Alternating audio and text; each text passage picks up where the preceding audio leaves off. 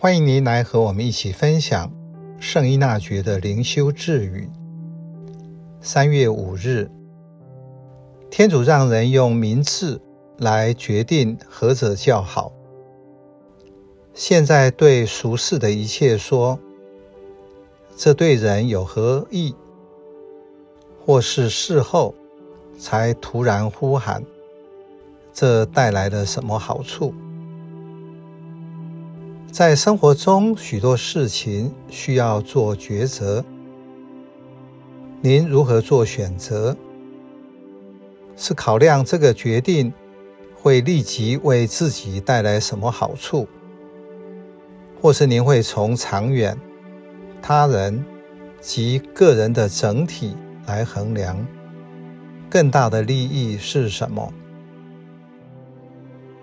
天主给人完全的自由。让你按自己良好的见识来做决定。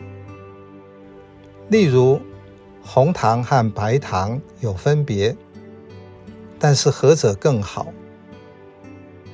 对世俗的一切，我如何看待何者对我真正有益？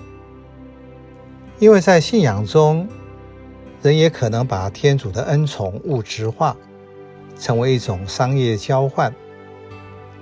在当代的信仰语言，教会已经把恩宠用关系来表达。人和天主的关系，决定了我活出什么生命的价值。这句智语所谓的益处，就是说明在俗世生活中，我如何有智慧地提升生命的意义和价值。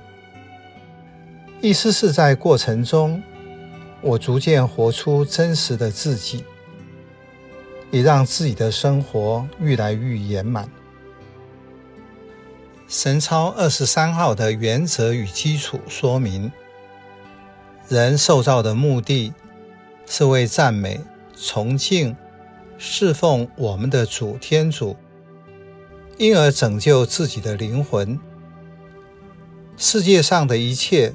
都是为人而造的，为帮助他追求他之所以受造的目的。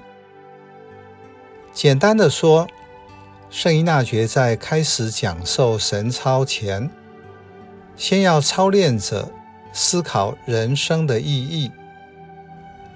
为一个有信仰的人要确定，人在世的目的，很明显，就是我要让天主做天主。